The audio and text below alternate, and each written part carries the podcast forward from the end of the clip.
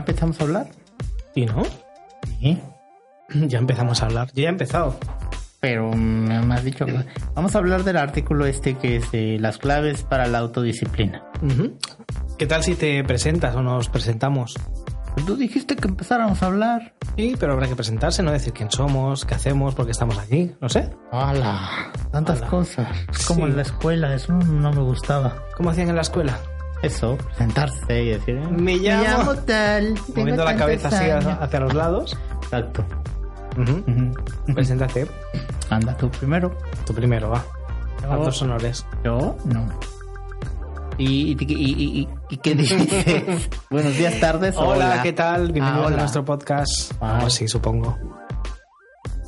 Hola, ¿qué tal? Bienvenidos a nuestro podcast. Yo soy René Hernández y estoy aquí con Joaquín García. Hola, ¿qué tal? Y pues, Muy natural ha quedado. ¿Sí? Ujú. Vale, pues no sé. Vamos a hacer este podcast sobre cosas que nos interesen y vamos a ir comentando los temas que, bueno, vayamos viendo por ahí. Perfecto. Cosas que nos interesen en general, ¿no? Sí, te, te puede interesar también a ti también. mm, A todo el mundo, no solo A a, también. nosotros. Ah, ¿quién nos escucha? Ah, claro, sí. Vale, eh, sería interesante. Hombre, Sería un detalle. yo creo que si nos está escuchando es porque algo le interesará. O lo ha pillado por ahí, no lo sé. Bueno, el mundo de las redes es un misterio. Estamos por ahí. Bueno, ¿qué nos traes? Pues quería comentarte lo de la clave para la autodisciplina. Clave para la autodisciplina. ¿Qué piensas que es la autodisciplina? Pues saber de alguna forma eh, autodisciplina, pues no sé, tener constancia con cosas que quieras empezar a hacer, ¿no? Claro, y controlar el comportamiento, ¿no? Ante ciertas circunstancias, situaciones, ¿no? Eso a mucha gente le cuesta empezar algo nuevo o ser constante con algo. Bueno, pues eso hay que tener algunos consejos o claves para poder lograrlo. mantenerse, ¿no? Bueno, esto es interesante, sobre todo ahora ya igual no, porque ya el 2020 ha empezado, ya llevamos un mes casi despachado, ¿no? Cuando nos escuchen ya llevaremos más de un mes, pero lo típico propósitos de año nuevo, ¿no? Este año me propongo empezar a hacer ejercicio, dejar de fumar, mm, cambiar de hábitos, una alimentación más sana, ¿no? Para todo esto hay que tener una autodisciplina fuerte. Exacto. Además, mucha gente, ten en cuenta que mucha gente considera que el mes de enero es como de chocolate, o sea, no, no ¿Chocolate? cuenta. Sí. ¿Se le dice así? Sí, de Mes de chocolate. Bueno, no mes de chocolate, pero algo de chocolate es como que, bueno, no tiene mucha importancia y Ah, no. voy a empezar en serio ahora el mes que viene, Uy, en pues para mí el chocolate sí tiene mucha importancia. Vamos, a mí dame una monedita de estas de oro de chocolate, verás si tiene importancia o no. bueno, Bueno, pues para que no sea un mes de chocolate y cuente, consejos para tener autodisciplina. ¿Por dónde empezamos? Pues una de las claves que, que nos da es que te debería de interesar o de gustar. Es decir, a veces pasamos mucho tiempo, no sé, viendo una serie o, o hablando de algo interesante con alguien, etcétera, ¿no? O viendo una página en internet o videos que se nos hacen interesantes y a veces, no sé, podemos estar una o dos horas fácilmente sin darnos cuenta. Viendo una serie o algo así que nos gusta. Sí, cuando hacemos cosas que nos gustan, Sí. generalmente el Se te tiempo, va el tiempo pasa muy- rápido. muy rápido. Ujú. No, no, que no sucede con lo que a veces nos cuesta más, ¿no? El hacer ejercicio, te piensas media hora, uff. Bueno, eh, eh, si no te gusta el ejercicio que haces, si es un poco molesto, sí. Yo, por ejemplo, que no es que haga mucho ejercicio, pero si es natación me puedo estar horas si no me doy cuenta, ¿eh? Pero claro, si es una rutina de estas duras, mm, lo que pasa, ¿no? Que a cabo del tiempo dices, bueno, ya no puedo más, se me ha hecho muy cuesta arriba y lo dejas. Pero bueno, es lo que dice aquí, que entonces tendrías que tratar de buscarle un lado interesante o agregarle un plus, como por ejemplo, pues hacer ejercicio mientras pones tu playlist favorita, por ejemplo, Sí. ¿no? Entonces eso vas asociando el ejercicio con esa música que te gusta y entonces la mente empieza a hacer como un clic. Y ahora en sí. cambio, dice, ahora sí me gusta esto, ¿no? No sé si te guste tanto, pero por lo menos le empiezas a agarrar el, el gusto. ¿Mm? Una playlist, un podcast que te guste, no sé, cosas así. Está bien. Y bueno, también nos dice que bueno, hay que entrenar un poco también el cerebro, ¿no? Cada que, que hagamos algo eh, que no estamos acostumbrados y que queramos hacer, bueno, pues tratar de pensar positivamente en eso, en los beneficios que nos va a traer o los beneficios que queremos lograr. Y pues con esto, cada vez que pensemos en eso, recordar estas cosas y entonces el cerebro ya va asociando cosas buenas con lo que estamos haciendo. Eso también. Esto, esto es complicado, ¿eh? ¿Por qué? Esto ya lo veo un pelín más complicado. Yo no me imagino en un momento de estar, pues, por ejemplo, imagínate que te has apuntado a un gimnasio, que empiezas a hacer una rutina de estas mm, intensas. En ese momento, ¿cómo te acuerdas? Es, vale, estoy haciendo esto porque, o sea, tienes que pensar en la recompensa que vas a tener, aunque sea a largo plazo, por ejemplo, ¿no? Como para automotivarte. Sí. Uf. Mm, No es fácil, ¿eh? Bueno, otra de las cosas también que te ponen es como decir, tampoco lo pienses tanto, ¿no? Es como, que, bueno, lo voy a hacer aquí y divagar un poco y hacerlo mientras. No sé, por ejemplo, hay una, muchas personas que no les gusta declarar los impuestos o es muy tedioso, ¿no? Recoger todas Bueno, estas yo creo que declarar los impuestos no le gusta a nadie, ¿eh? Sí, pero bueno, sí. Si lo vas haciendo poco a poco, se te va a hacer menos tedioso. Por ejemplo, un día dices, bueno, pues hoy voy a juntar todas las facturas. Y las juntas ese día. O sea, no es necesario que lo hagas en ese momento, pero ya tienes una parte hecha. Yo lo hago así. Sí, no lo Yo sé. tengo que tengo de día límite cada día 5 de cada mes para presentarlo. El día 4 por la noche mm, busco todas las facturas que normalmente me llegan por correo electrónico, las busco una por una y entonces las mando el último día. Pero tú lo haces al último día. Sí. No, yo hablo que con tiempo las No, vayas no, no, separando. ya, ya, ya, ya. O sea, un día las separas. Sí. El otro día, bueno, pues voy a subir o, o separar estas, las del agua, no sé, las de la luz, y empiezo Ujú. a subirlas al sistema. O sea, una, una a la vez. No ir corriendo el último día Ya. al límite de voy a enviarlo a las a las 11.59. 11.59 corriendo, le das a enviar, entonces y se te traba internet. que y-. Claro. Exacto. No, Penalización entonces, al canto. Te dice que lo hagas, estas cosas que te producen estrés por el simple hecho de pensar en hacerlas, pues hacerlas paso a paso, no, hacerlas poco. todo. Y así vas haciendo poco a poco. Está bien. Yo sí he leído que para las cosas así de autodisciplina, sobre todo cuando son eh, rutinas nuevas que no habías hecho hasta ahora, vas poco a poco, paso a paso. En vez de marcarte lo más grande, por ejemplo, que empiezas a correr, ¿no?